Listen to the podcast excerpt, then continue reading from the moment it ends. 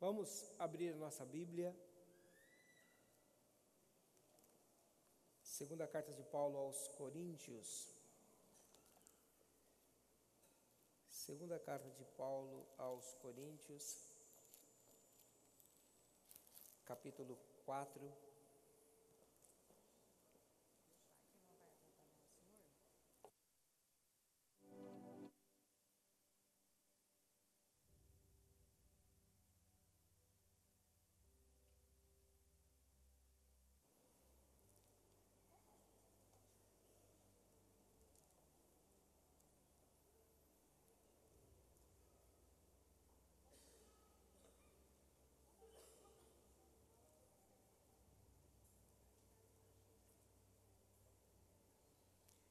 Segunda Coríntios, capítulo 4, nós vamos ler a partir do versículo 1.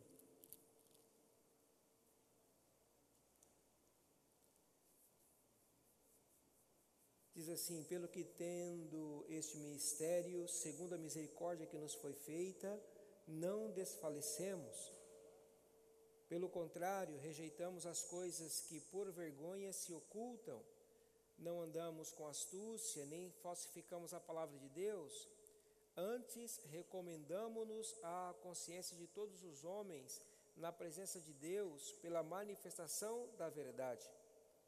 Mas se o Evangelho ainda está encoberto, para os que se perdem, está encoberto, nos quais o Deus deste século cegou os entendimentos dos incrédulos, para que não lhes resplandeça a luz do Evangelho da graça de Cristo, que é a imagem de Deus pois não nos pregamos a nós mesmos, mas a Cristo Jesus, o Senhor, e nós mesmos somos vossos servos por amor de Jesus.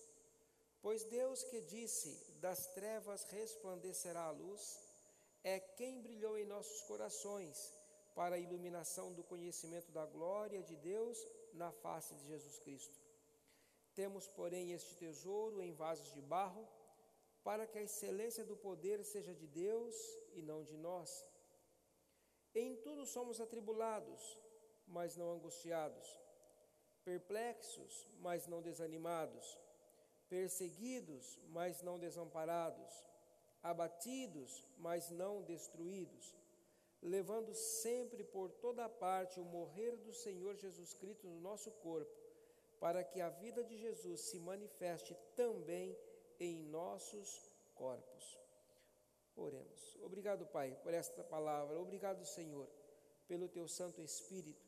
Obrigado, Senhor, pela direção do Senhor em nossas vidas, na nossa caminhada, no nosso estar, no nosso viver. Obrigado, Senhor, porque o Senhor nos presenteou com a vida eterna e o Senhor nos deu a tua palavra para aprendermos a viver esta vida eterna a partir de agora, uma vida de excelência. Nós queremos isso, Senhor, em nós, sendo revelado em cada um de nós, na tua igreja, para que seja conhecido o teu nome, para que seja manifestada a tua glória, para que seja revelada a tua presença entre os homens, através de nós, sobre nós, em nós. É a nossa oração, meu Pai, em o nome santo de Jesus, para a tua glória. Amém. Amém. Nosso versículo-chave é o versículo de número 7. Temos, porém, este tesouro em vasos de barro, para que a excelência do poder seja de Deus e não de nós. Se pensamos em vaso, o que vem à sua mente? Quando você pensa em um vaso, você pode ter inúmeros pensamentos a respeito do vaso vasos grandes, vasos pequenos, vasos simples, vasos mais sofisticados, mas todos os vasos têm uma característica peculiar: são frágeis. Todos os vasos são frágeis, se quebram, não podem cair. Não podem cair. Se eles caírem, eles se quebram. O vaso pode ser bonito ou pode ser feio, pode ser grande ou pode ser pequeno.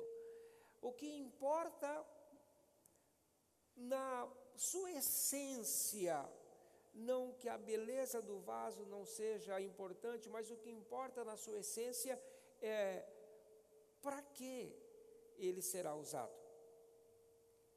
O que será colocado dentro dele? Qual será a utilidade do vaso?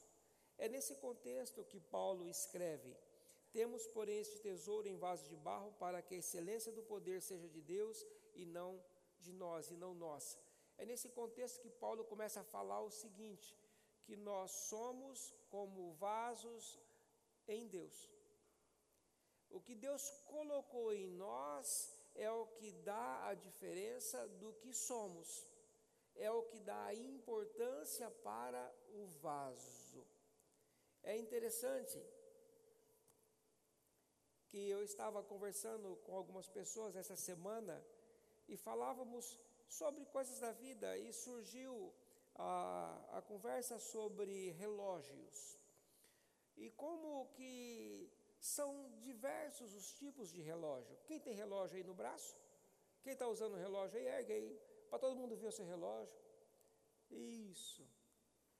Pergunta para a pessoa que está ao seu lado, quanto você acha que vale esse relógio aqui? Mas não fala não, tá?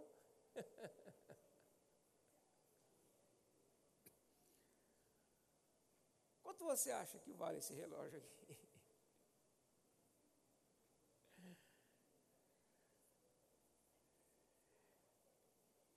Hoje é muito é muito comum as pessoas usarem relógios e relógios bonitos, relógios apresentáveis, relógios elegantes, relógios atraentes, mas que são comprados aonde?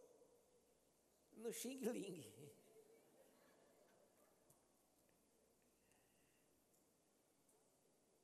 Que são comprados nas lojas chinesas. São relógios que são importados da China, que têm um custo baixíssimo. Lindos, às vezes 30 reais, 40 reais, 50 reais. Alguns relógios lindos por 20 reais. Não é verdade? Não fala que o seu é desse, tá? Só estou falando, só estou comentando. Mas é engraçado quando você pega um relógio de valor como você identifica?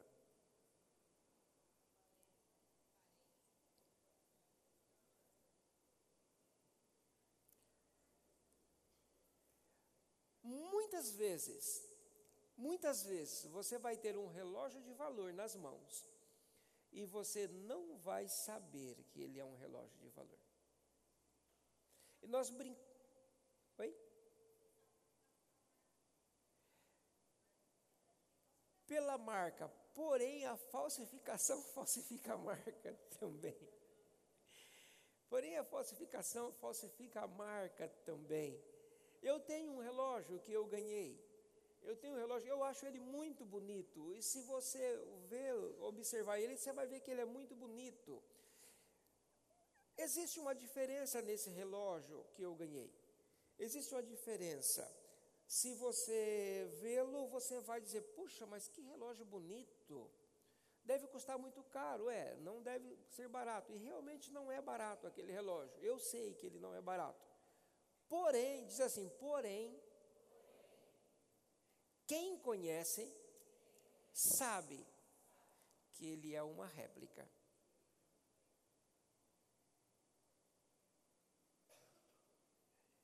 Por quê? Porque o original dele não é barato.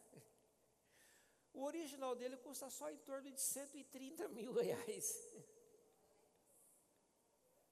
Não é Rolex. Não é Rolex. Então, se eu sair na rua com esse relógio, ele é um relógio comum, bonito, simpático, mas para quem conhece relógio, vai falar: puxa, você está com a réplica de um relógio muito bom. E que réplica perfeita essa que você está usando?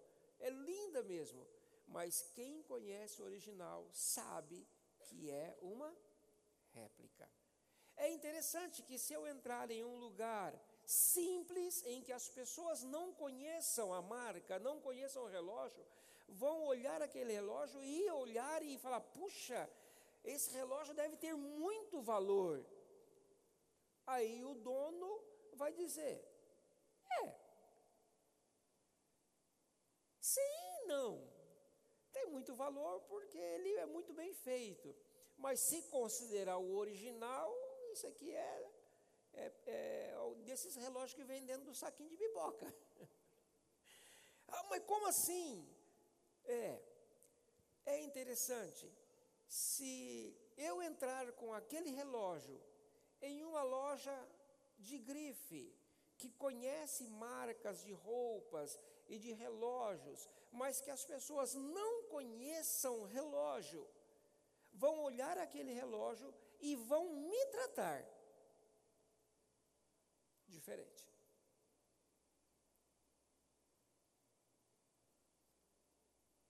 Porque vão imaginar, bom, se ele pode ter um relógio desse, vamos tratá-lo bem, que a compra vai ser boa hoje. A venda vai ser razoável, vai ser satisfatória. Eu estou falando isso para tentar trabalhar um pouquinho com vocês o que, que Paulo está falando nesse versículo 7. O que, que Paulo está colocando neste versículo 7? Versículo 7 diz: Temos, porém, este tesouro em vasos de barro. E ele está falando do quê? Ele está falando de Deus, ele está falando de Jesus, ele está falando da presença de Deus em nós, da revelação de Deus em nossas vidas. Ele está dizendo assim: o que está em nós gerado muda todo o valor do que nós somos. O que está dentro de nós muda completamente tudo o que nós somos. Ele começa a falar aqui no versículo 8 em diante. Em tudo somos atribulados. Versículo 9, somos perseguidos. Versículo 10, levamos por toda parte o morrer. Ele fala o que? De uma vida de luta, uma vida de sofrimento, uma vida de batalha. No versículo 8, ele exagera de forma assustadora: somos atribulados, angustiados, perplexos. Ele está falando sobre a vida, a natureza humana. No versículo 9, perseguidos, abatidos. Mas ele fala o quê? Que o que está em nós gerado nos capacita a vencer todas essas coisas. É o que ele vai dizer: em tudo somos atribulados, mas não angustiados. Embora tenhamos tribulação, embora soframos é, é, é, situações de embate, de guerra, mas o coração que está alicerçado em Deus, ele tem paz ele descansa no Senhor. Não é que ele não está sentindo a luta, ele está descansado no Senhor. Ele fala perplexo, mas não desanimado. Posso ficar estarrecido com a visão à minha frente. A luta vai ser terrível daqui para frente. A luta vai ser poderosa daqui para frente. Eu consigo imaginar aqui é, os inimigos com as lanças para me atacar. Eu consigo imaginar os parentes que vão virar as costas para mim. Então eu estou perplexo diante do que me espera. Pastor Chu viveu isso de uma maneira é, muito forte e ele sabia o que o aguardava. Quando ele tem um encontro com o Senhor, quando Deus o encontra, quando Jesus o visita e ele tem a sua vida transformada por Deus. Ele sabia que a hora que ele abrisse a boca em casa, o turbilhão estaria formado. Ele sabia que a sua vida iria virar de cabeça para baixo. E não foi diferente quando ele revela em casa o seu encontro com o Senhor, o pai dele o expulsa de casa. E ainda diz para ele: a partir de hoje Você não é mais meu filho. Algum tempo depois, quem acompanhou a história vê o pastor Chu mudar o primeiro nome dele. Ele muda o primeiro nome por causa disso. Por causa dessa diferença que houve em família, foi uma forma de impactar a casa dele, de mostrar para a casa dele o que, que aquela expulsão causou. Mas ele sabia o que ia acontecer. Ele estava perplexo, mas ele não desanimou. Servir ao Senhor é saber que teremos luta. Decidir fazer a obra de Deus é conhecer antecipadamente que algumas coisas fora do normal vai acontecer conosco. Problemas vão se levantar. Situações vão vir contra a nossa vida, contra a nossa saúde, contra a nossa família, contra o nosso trabalho, porque servimos a Deus. Jesus, quando estava ensinando, ele fala: o mundo jaz no maligno. O mundo é dominado, é controlado pelo maligno. E nós vivemos até subir ao céu, nós estamos aonde? Inseridos neste mundo. Até que sejamos tirados para viver a presença gloriosa de Deus eternamente, nós estamos sujeitos aos problemas que Satanás levanta. Ele não pode tocar em nós, mas ele pode tocar nas pessoas.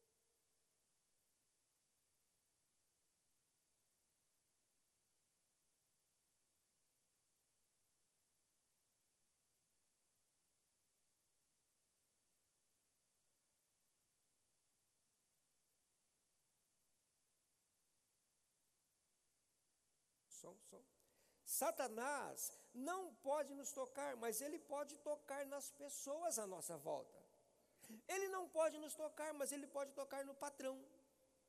Se eu sou o patrão e sirvo a Deus, ele não pode me tocar, mas ele pode tocar no funcionário. Ele pode tocar no vizinho. Ele pode tocar nas pessoas à sua volta. Para quê? Para transformar a nossa paz em balbúrdia. Servir ao Senhor é ter visão do que podemos enfrentar daqui para frente. Servir ao Senhor é ter certeza que as coisas não vão ficar calmas, serenas e tranquilas. É o marido que não serve a Deus, ou é a esposa que não serve a Deus, ou são os filhos que não servem a Deus, ou são os pais que não servem a Deus, tudo isso são ferramentas para o maligno causar problema, para nos deixar perplexos, para nos deixar desanimados, para nos fazer desistir. Paulo está falando que, olha, eu tenho consciência de uma coisa, que eu sou um vaso de barro, e o que está colocado em mim é preciosíssimo. Então, aquele que acredita que eu posso transportar esse tesouro, ele com certeza vai prover todo o recurso para que eu possa fazer esse transporte. Quando Deus coloca a Sua palavra em mim, em nós, Ele não está dizendo, olha, você pode. Não. Ele está dizendo, ó, oh, estarei contigo e te darei vitória. É diferente. É diferente. Nós não alicerçamos a nossa caminhada na nossa capacidade, no nosso poder. A obra do Senhor, ela é cansativa, ela é exaustiva, algumas vezes difícil e até perigosa, chegando até ao ponto de morte, muitas vezes, mas há vitória porque o que está em nós é maior do que qualquer outra coisa. Aleluia. Aleluia. Aleluia. Aleluia. Aleluia. Nós somos barro, fala, eu sou barro. O que eu preciso saber é que eu preciso entender isso, que eu sou barro. Barro é aquele que não pode levar pancada, que ele pode trincar, e em alguns casos ele vai quebrar. Então o barro, ele tem que se cuidar. Em que sentido eu estou falando? Eu preciso cuidar da habitação de Deus. Eu preciso zelar pela habitação de Deus. Eu preciso trabalhar a habitação de Deus. Por quê? Porque eu tenho valor para Deus, porque eu transporto a presença de Deus. João, Jesus disse isso em João 14, 23. Aquele que me ama guarda a minha palavra, e eu e o Pai viremos e faremos nele morada. Eu transporto algo especial, algo tremendo, algo sobrenatural. Há uma. Vou entrar numa, numa, numa questão aqui, só porque eu lembrei disso aqui, talvez para ajudar a tirar alguma dúvida que alguém tenha. Mas não vamos discorrer sobre esse assunto. É sobre uma pergunta. Uma pergunta, alguém que quis fazer uma comparação entre Neymar e, e Cristiano Ronaldo. Quiseram fazer uma comparação, entrevistar o Cristiano Ronaldo e querendo é, alfinetar, mas o Cristiano Ronaldo foi muito sábio nas suas respostas, tranquilo. Em determinado momento ele perguntou: Mas Cristiano, é, você não tem nenhuma tatuagem, né? E o Neymar está cheio de tatuagem. Qual foi a resposta de Cristiano Ronaldo?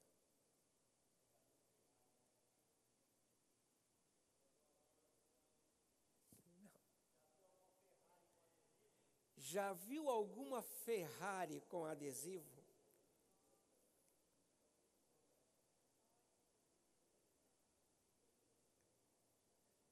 Menino bom esse Paulinho. Você já viu alguma Ferrari com adesivo? Ninguém cola adesivos em Ferrari. Ela por si só já é o suficiente. Presta atenção nisso, uma resposta simples, mas de uma maneira bem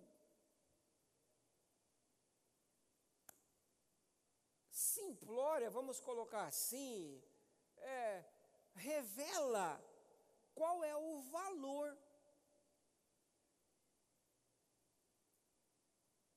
do vaso. Qual é o valor do vaso? Cara, Deus habita em mim, Jesus Cristo, o Pai, vem morar em mim. Para que, que eu preciso de tatuagem?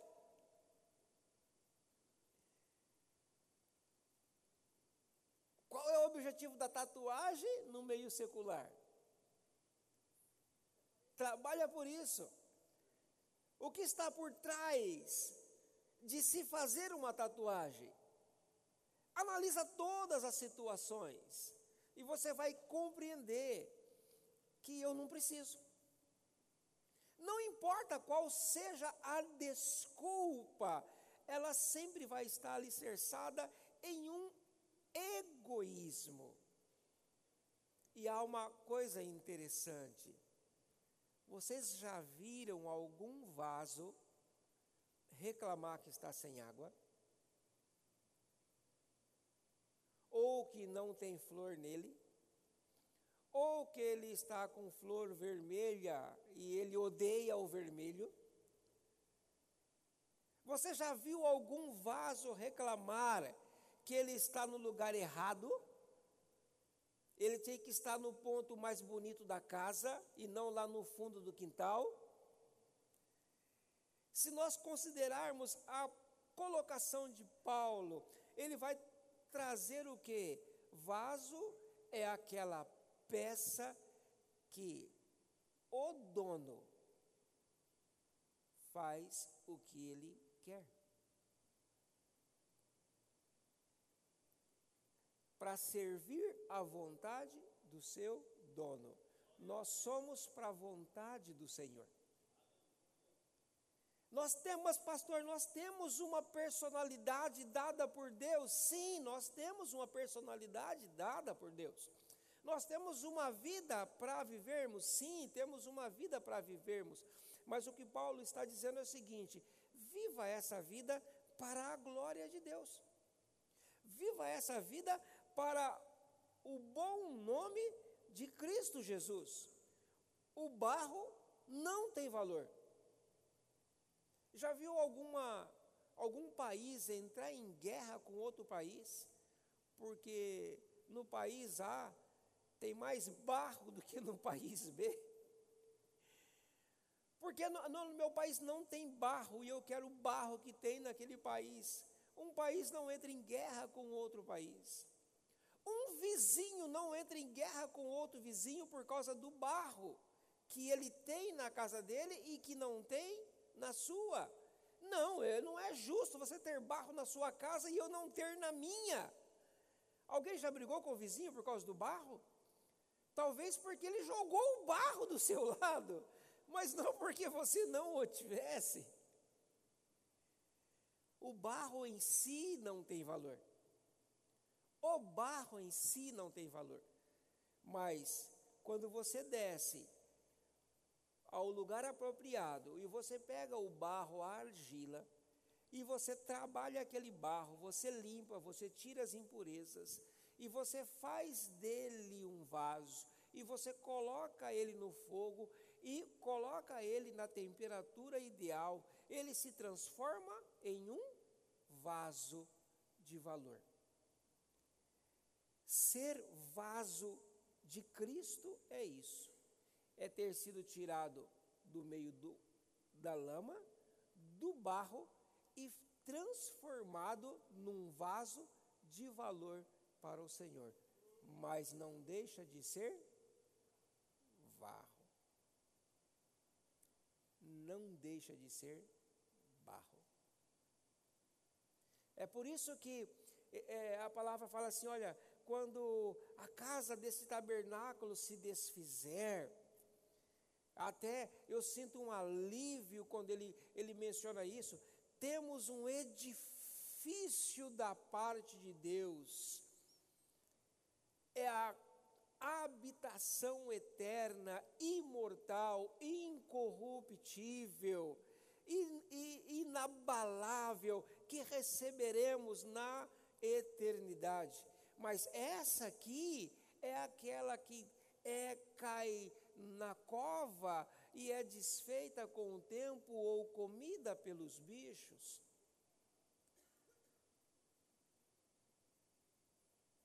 Eu escutei alguém falando sobre uma experiência. Não sei se foi um fato ou se foi apenas uma ilustração, uma, uma anedota para ilustrar alguma situação, não sei. Mas que estava em um, um, momento em que um corpo estava sendo velado, o caixão, e o homem estava ali para ser sepultado, e a, a esposa, a viúva, agarrada ao caixão, desesperada, chorando: Eu não posso viver sem você, eu quero ir junto com você, eu não posso viver, eu não vou conseguir viver sem você, me leva junto com você. Aí o, o o oficiante do, do momento fúnebre falou: ah, por gentileza, alguém providencia um outro caixão para colocar ela para ser sepultada junto com. Oi, o que é isso? Você está doido? Não, eu não estou doido. Quem está doido é a senhora. A senhora não quer ir junto com ele. A senhora não quer. E por que, que ela não queria? Porque ele estava morto. Um homem morto não serve para nada, a não ser enterrar. Porque esse corpo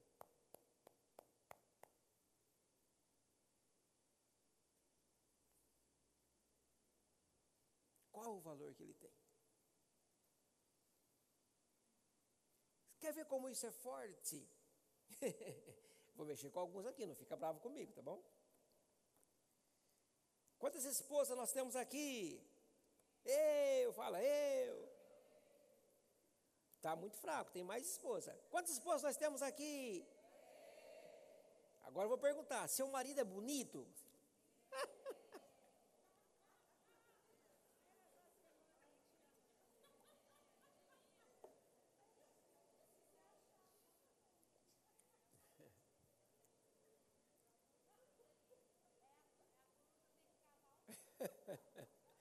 Não briga comigo. Nós estamos só entendendo a palavra, tá bom? Estamos entendendo a palavra. Gente, vamos e venhamos. Eu volto e meio eu me olho no espelho para ver o que? Se não está crescendo demais a barriga. Porque se existe uma coisa feia, é um sujeito magro, barrigudo. É feio, gente. Eu já comecei a ficar nesse, nesse estado. E precisei tomar cuidado para isso não, isso não seguir avante. Porque é feio. Agora, o que é bonito para você, mulher, no seu marido? É o aspecto dele? Algumas exceções vão falar, meu marido, ó, cara de cima embaixo. Oh, glória! Aleluia! Mas infelizmente a maior parte das nossas esposas não pode falar isso a nosso respeito. E por que, que ela quis casar comigo, ela quis casar com você? Por quê? Não é por causa do barro. Não foi por causa do barro, porque o barro tem valor de barro. Ela quis casar com você, porque ela viu que dentro desse barro havia uma pessoa. E ela falou: vale a pena investir nessa pessoa.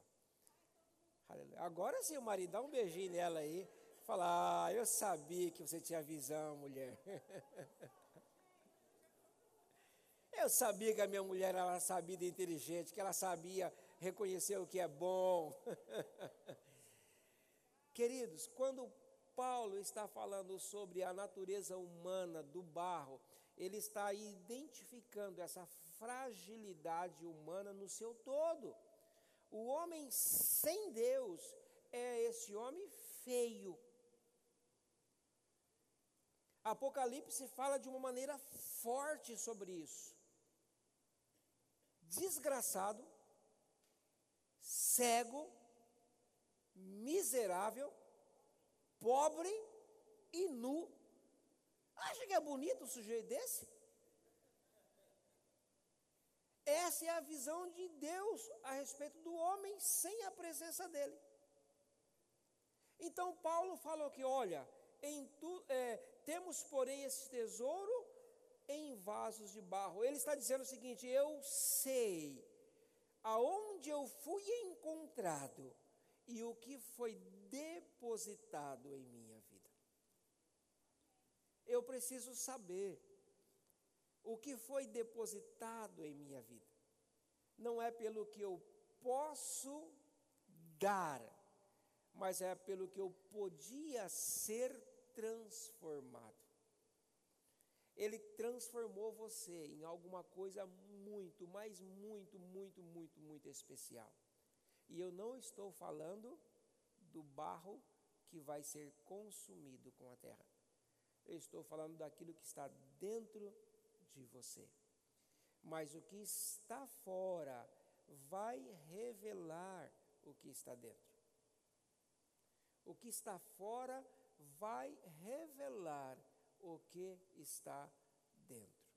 Se eu sair na rua com aquele relógio que eu falei, o original, desta maneira aqui, quem conhece o relógio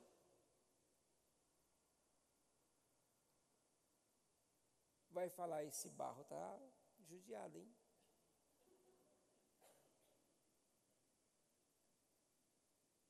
Para usar um relógio desse, no mínimo devia colocar uma roupinha melhor, né?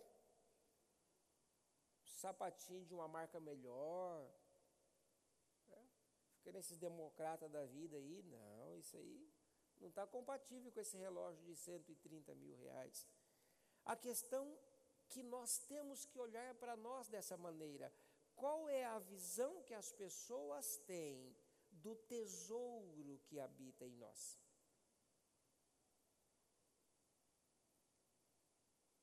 Como eles veem o meu testemunho? Olhando para mim, eles admiram a presença de Deus, a graça de Deus, a glória de Deus, o favor de Deus. Ou olhando para mim, eles ficam preocupados com o que eu sou. Ó, esse rapaz aí, esse, esse William aí falando de Deus, ó, esse negócio está estranho, hein? É, esse William falando de Deus aí é melhor ser surdo. É melhor ser surdo.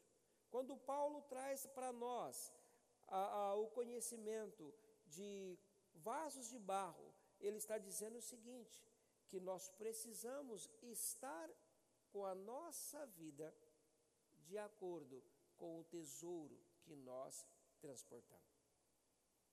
Para que não sejamos ignorados, menosprezados, tornados sem efeito, sendo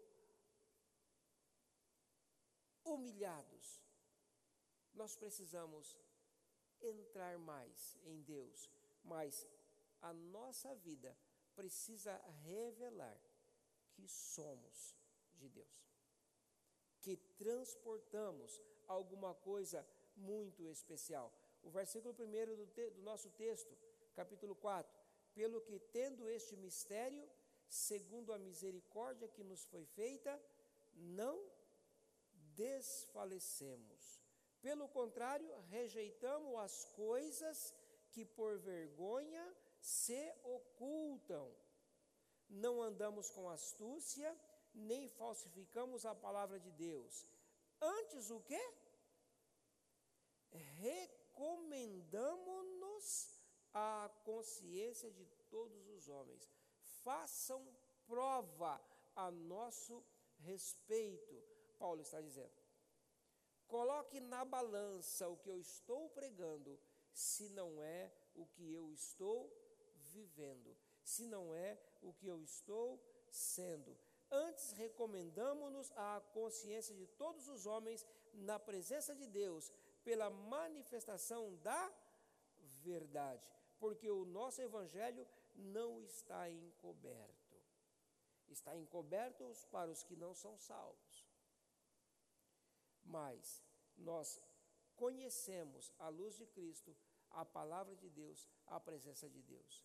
Eu sei o que está sobre mim, eu sei o que está em mim, e eu sei o que opera através de mim. Amém? Amém? Faça uma análise é, da sua vida. Faça uma análise se há alguma coisa que ainda não identifica o tesouro que foi revelado em você. Dá uma sondada, dá uma sondada. Eu falei sobre a tatuagem, mas a tatuagem é apenas para trazer a lume o que mais eu posso estar usando como desculpa. Ah, eu também sou ser humano, eu também tenho direito de ser feliz.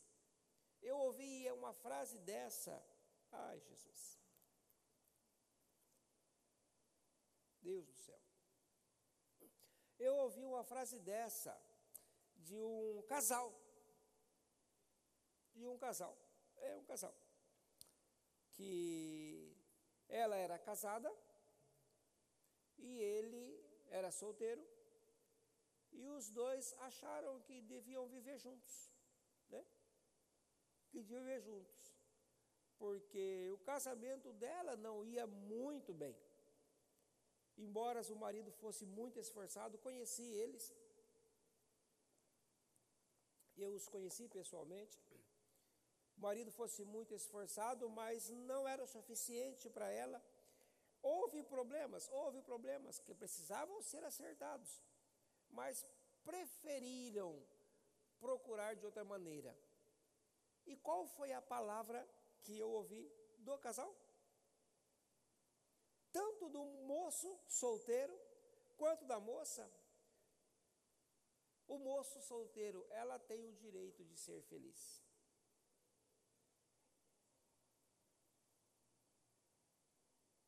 Ou seja, comigo ela vai ser feliz, eu vou fazer ela feliz.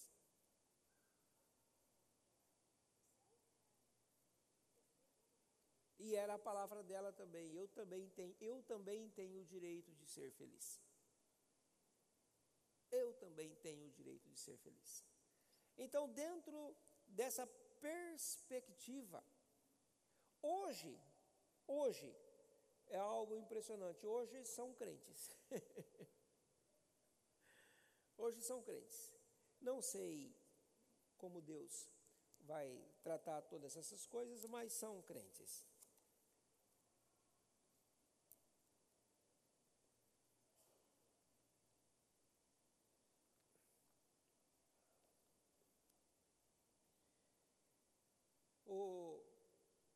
são crentes. Não sei como vai ficar a história deles diante de Deus. Amém. É, aconselhei no que eu pude aconselhar na época, mas tinham suas prerrogativas. A verdade é que dentro da igreja, no corpo de Cristo, nós temos visto situações semelhantes. Nós temos visto situações parecidas com essa, iguais ou às vezes pior do que essa. Pior do que essa. Quando Paulo chama a nossa atenção sobre sermos vasos de barro, ele não estava querendo dizer porque nós somos vasos de barro, podemos pecar que Deus vai perdoar. Não. Ele estava dizendo o seguinte: olha, o que está colocado dentro de você é precioso demais. Se eu não identificar o valor daquilo que está em mim, eu vou viver de maneira a ignorar o Deus que habita em mim. É por isso que existem tantas roupas indecentes entre as mulheres.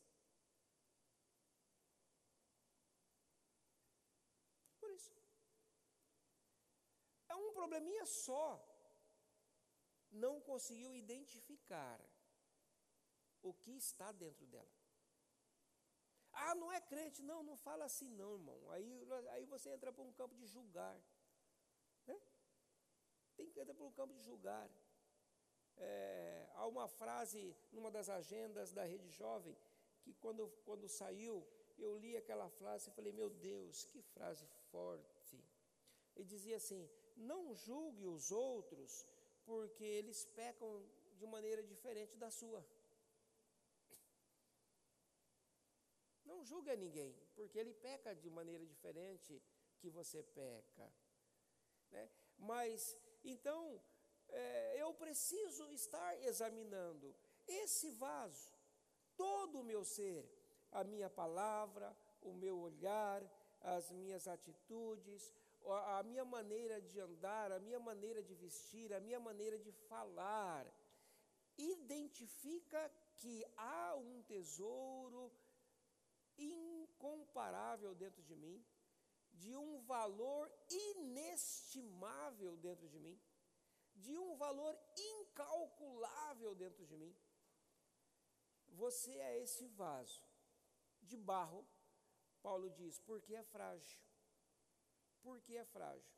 Mas pensa dessa maneira: o que o Pai depositou em você, Ele não entregou para você e deixou. Vai, filho, eu te espero lá do outro lado. Vai, filho, eu estarei contigo todos os dias. Todos os dias. Então, você não está só por transportar a presença de Deus. Mais do que isso, Deus quer que você saiba, que você entenda e que você viva por causa dessa presença dentro de você. Amém?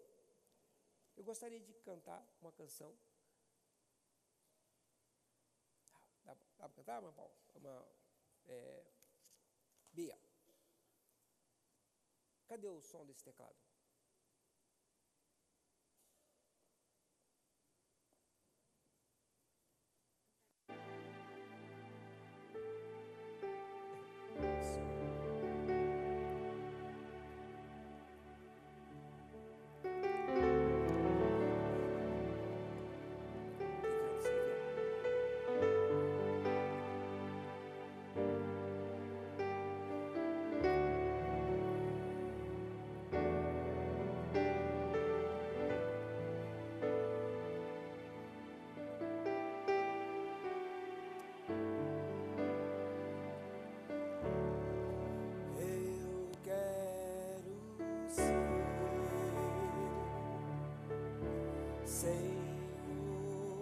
para.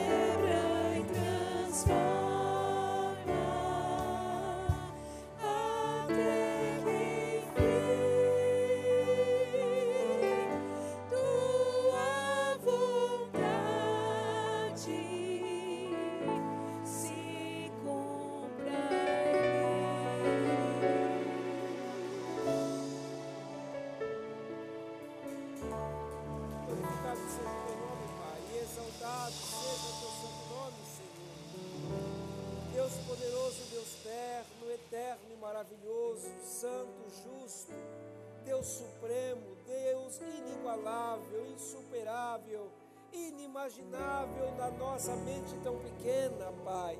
Nós te glorificamos, nós te bendizemos, nós te adoramos, porque, Senhor, olhastes para nós e contemplastes o barro impuro, e contemplastes, Senhor, o barro sujo, e contemplaste algo sem valor, algo que ninguém dava valor, ninguém brigava, ninguém queria, ninguém se preocupava, mas o Senhor nos amou e sonhou para nós sermos a habitação do teu Espírito, e sonhou para nós sermos a expressa revelação da tua presença nesta terra, em meio a esta geração.